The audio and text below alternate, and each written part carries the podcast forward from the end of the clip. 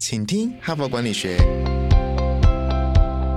在这里，我们希望用轻松无负担的方式与你分享最新管理新知，打造属于你的哈佛 DNA。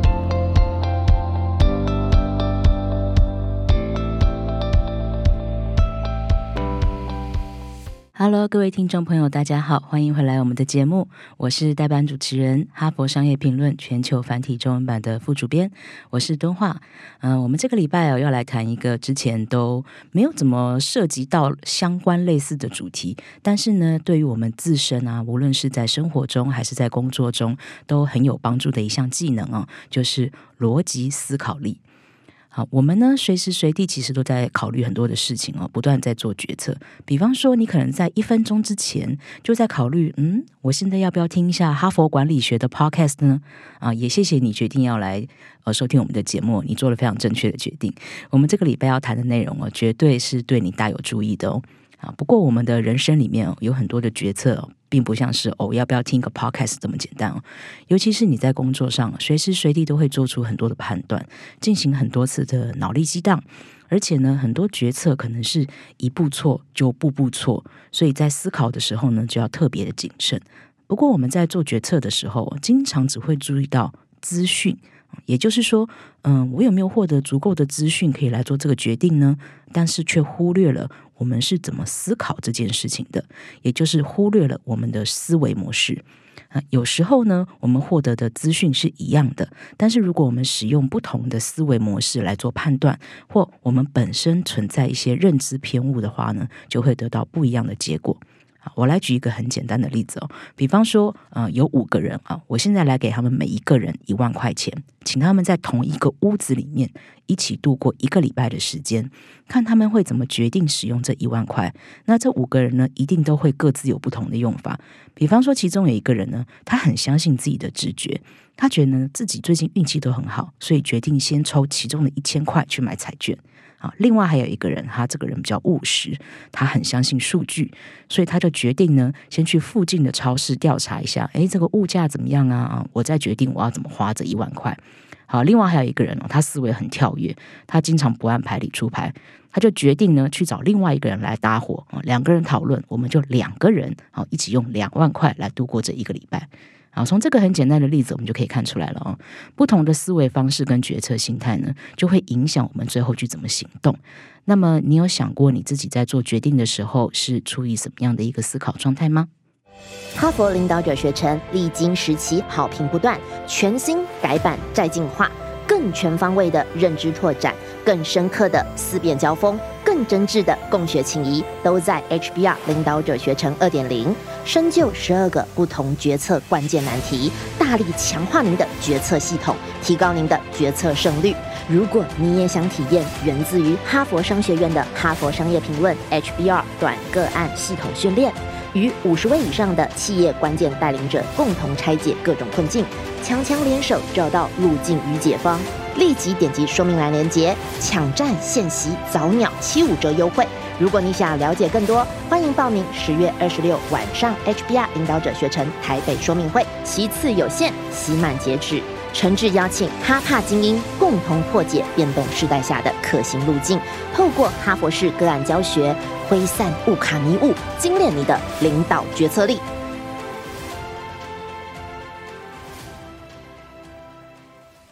我们今天要介绍的这个文章很有趣哦，他把不同的决策模式呢分成五种类型，并且点出这五种类型呢各有什么样的优点跟缺点。大家可以透过这篇文章来辨识自己的决策模式，并学习其他的决策类型，然后呢就可以适度的来截长补短了。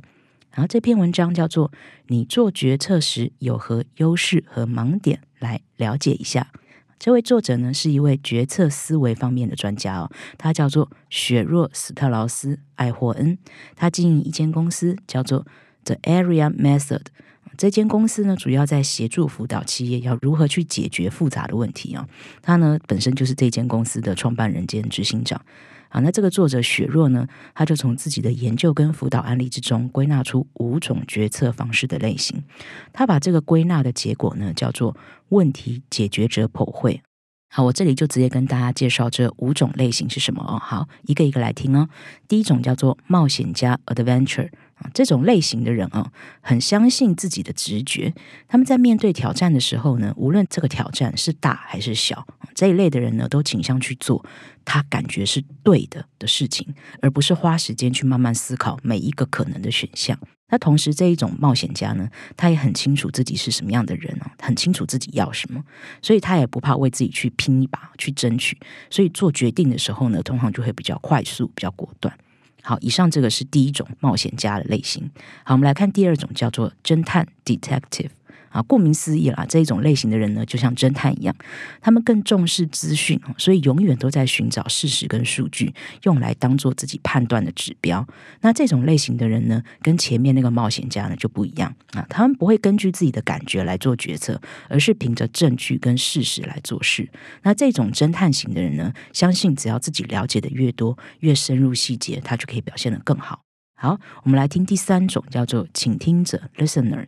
这种类型的人呢，比较不会自己主动去做决策，而是仰赖他们信任的人，或是会支持他们的人啊。所以这种人在面临困难的情况或是复杂决策的时候呢，就想要去征询身边信赖的人，看看他们有什么想法跟意见啊。先听听别人怎么说、怎么想，再来考虑他自己要怎么做。好，这是第三种。我们来继续看第四个，叫做思考者 （thinker）。这种类型的人啊，顾名思义，就是他们思绪很缜密，他们能够抵挡要快速去做决策的压力。啊，倾向于让自己慢慢的把整件事情想清楚再说。啊，那这种思考者呢，他会想要去理解啊，每一个可能的选项各有哪一些优点或是缺点啊，再小心去权衡各种选项之间会导致什么样的结果。那我们前面有提到一个第二个类型，他们是侦探嘛，哈，他们在做决定的时候需要大量的数据来做判断。但思考者跟侦探有一个不一样的点是在于说呢，他们更需要思考时所需要的时间跟脑力啊。他们更看重于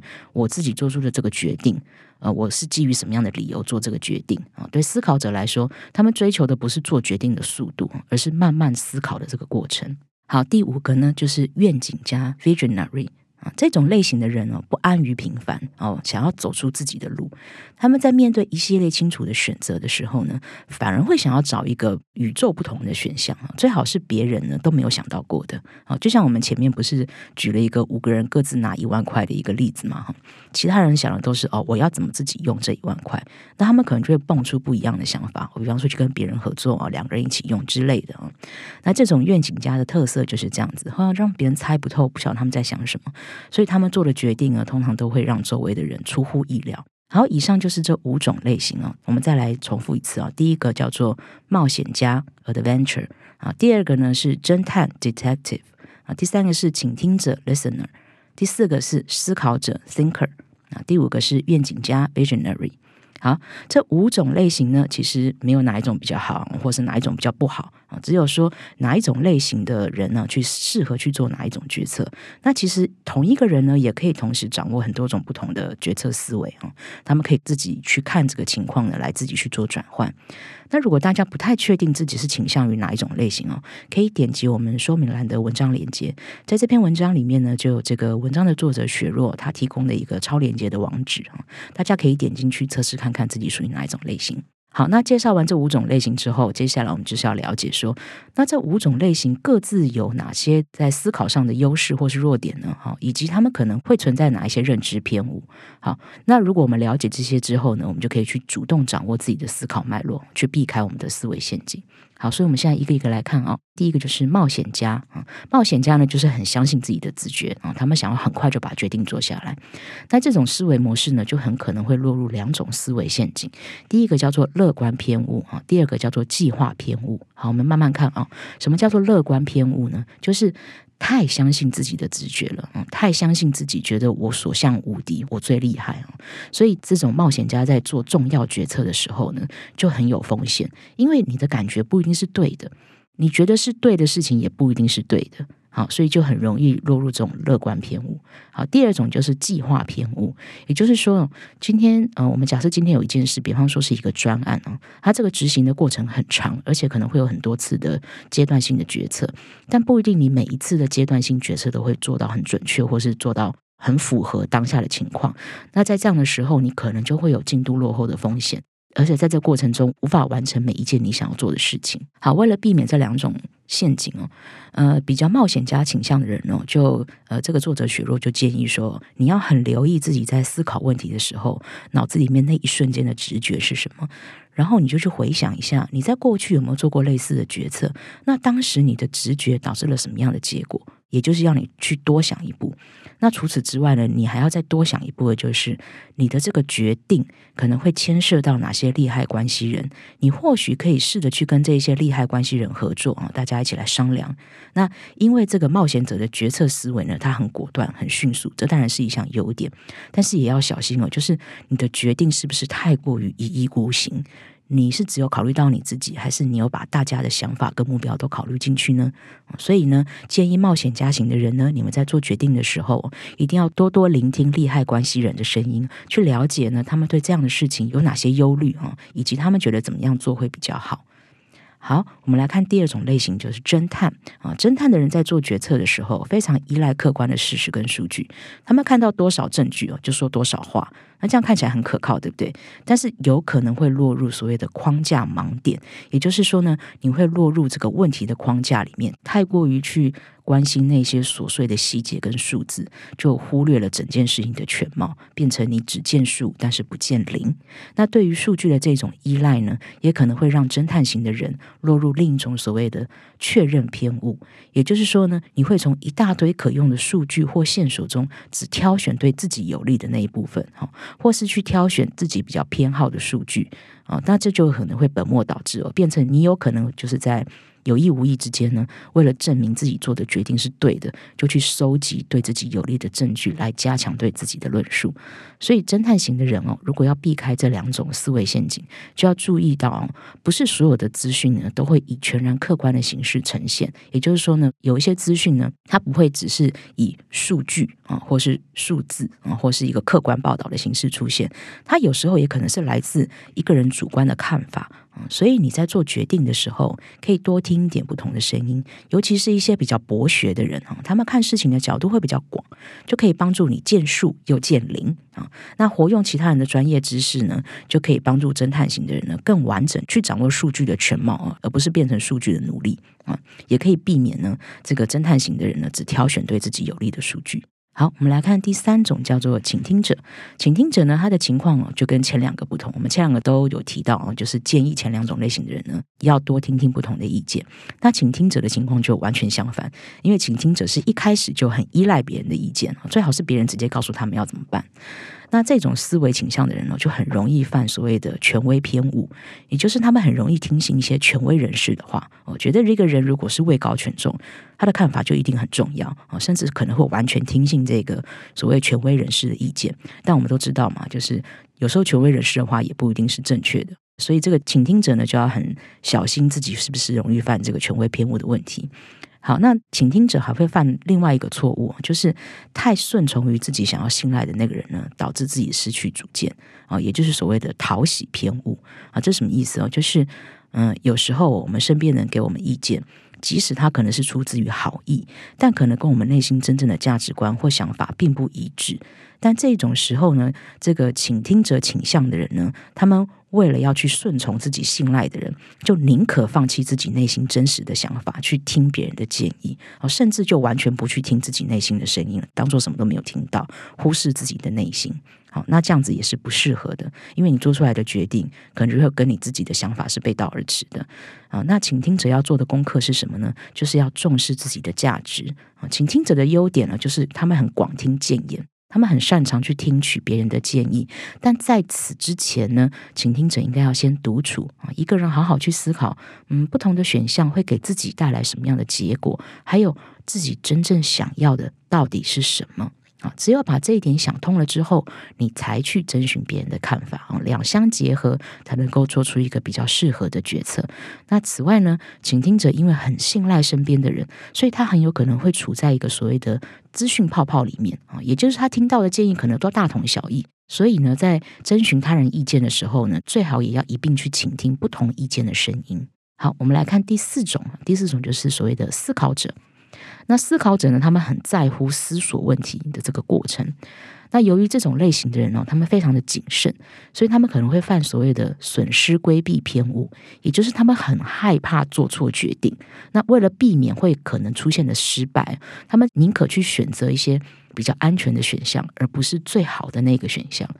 那此外呢，思考者类型的人呢，因为他们就是喜欢。多方比较啊，左右权衡啊，所以可能会落入所谓的相对性偏误，也就是他们会太过纠结于不同的选项之间呢存在什么样的差异哈，他们会把专注力放在那些差异的利弊之上啊，去比较说啊这个比较好还是那个比较好，而不是从一个宏观的角度来思考。所以思考者在做决定的时候，就要注意自己可能会有这种嗯钻牛角尖的毛病啊，尤其是花太多的时间去权衡。那在开始你的工作流程之前啊，那为了避免自己花太多的时间想东想西啊，在这个整个工作流程开始之前呢，思考者就要好好的设定一个我做决策的期限啊，也就是说我在什么期限以前，我一定要把这个决定做出来，以免自己想太久或是想太多哦，反而拖延了很重要的工作。好，那思考者呢？无论是在独立工作或是团队工作上呢，都可以采用所谓的以终为始的方法，也就是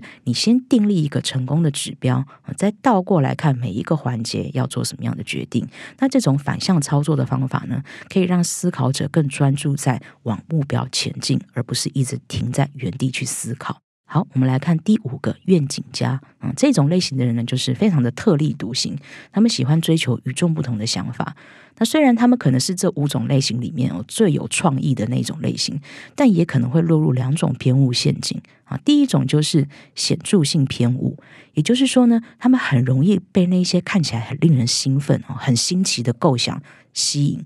啊，或是他们很执着于要去选那些最突出、哦最大胆的那些构想，但这些构想可能可行性并不是这么高，或根本就不是最好的选择。但是这种愿景家呢，可能就会忽略执行面只想要去追寻那些看起来最新奇的构想。好，那除此之外，愿景家的人还会犯另外一种偏误，叫做稀缺性偏误，也就是他们太看重那些原创性的构想。啊，有时候反而就会贬低一些行之有年的做法，或是一些比较通俗普遍的看法啊。他们会忽略说，其实这一些想法之所以能够常态性的存在，也很有可能就是因为这些想法就是最合适的啊。但是他们可能会忽略这些事情哦，一味去追寻说哦，最好整个决策都要是很原创的，我不要前人做过的一些东西，他们就会落入这样的稀缺性偏误。好，那愿景家呢就需要体认到，其实一些平凡呢或寻常的事物，他们也是有价值的。那当然啦，追求美好的愿景啊，一定是很鼓舞人心嘛，也可能会激发很多的创新。但是更重要的是呢，你要去寻求客观的事实或是数据，去验证你你的这一些美好愿景是不是真的可行。那如果因此就证明说，诶，某一个想法其实是不可行啊，或是说代价会很高的话，你就必须要适度的考虑，你是不是可能要先暂时把它放着啊，或是说就是直接放弃。愿景家呢，跟我们第一个提到的这个冒险家一样，都需要去多多征询其他人的回馈意见，尤其是利害关系人的回馈意见。因为愿景家呢，跟冒险家都很容易去一意孤行做一些决策，但是你要注意到，你做的决定，你做的决策。可能不只是你一个人的事情，而是会牵涉到很多人，所以你必须要积极的跟整个团队保持沟通啊，建立一个良好的意见回馈机制啊，这样的做法呢，都可以帮助愿景家在发挥自己创意的同时呢，也能够采用比较务实的一些做法。好，以上就是我们今天介绍的五种类型啊。我们要再一次强调，其实并没有哪一种类型是比较好的。我们每天要做的决策呢，非常非常多，遇到的问题呢也都不一样。所以最好的做法呢，就是根据你面对呃你遇到的这个问题，它是什么样的一个性质，去采取不同的思维方式，或是说结合不同的思考流程呢，去做到一个最好的决策。好，那关键还是在于说，我们要先知道自己的倾向是哪一种模式哦，才能够去回避自己比较容易会遇到的思维陷阱，并且呢，去学习其他思维模式有哪些优点，可以让我们学习跟仿效啊，发挥我们的思维弹性才能够比较以一种宏观跟务实的角度来解决问题。啊，不晓得各位听友，你们自己觉得自己是这以上五种的哪一种类型哦？或者呢，你也可以把这集内容推荐给你身边的人哦，看看他们都是什么样的一个类型。诶，说不定你是这种类型哦，他是那种类型，你们之间在一起合作呢，就可以截长补短，也说不定哦。好，那非常感谢大家今天收听到这里哦，也不要忘记明天来听我们的节目，多多锻炼你的思考力哦。那我们就明天见喽，拜拜。现在就注册 HBR 数位版会员，每月三篇文章免费阅读，与世界一流管理接轨，阅读更多管理大师的精彩观点。现在就开始。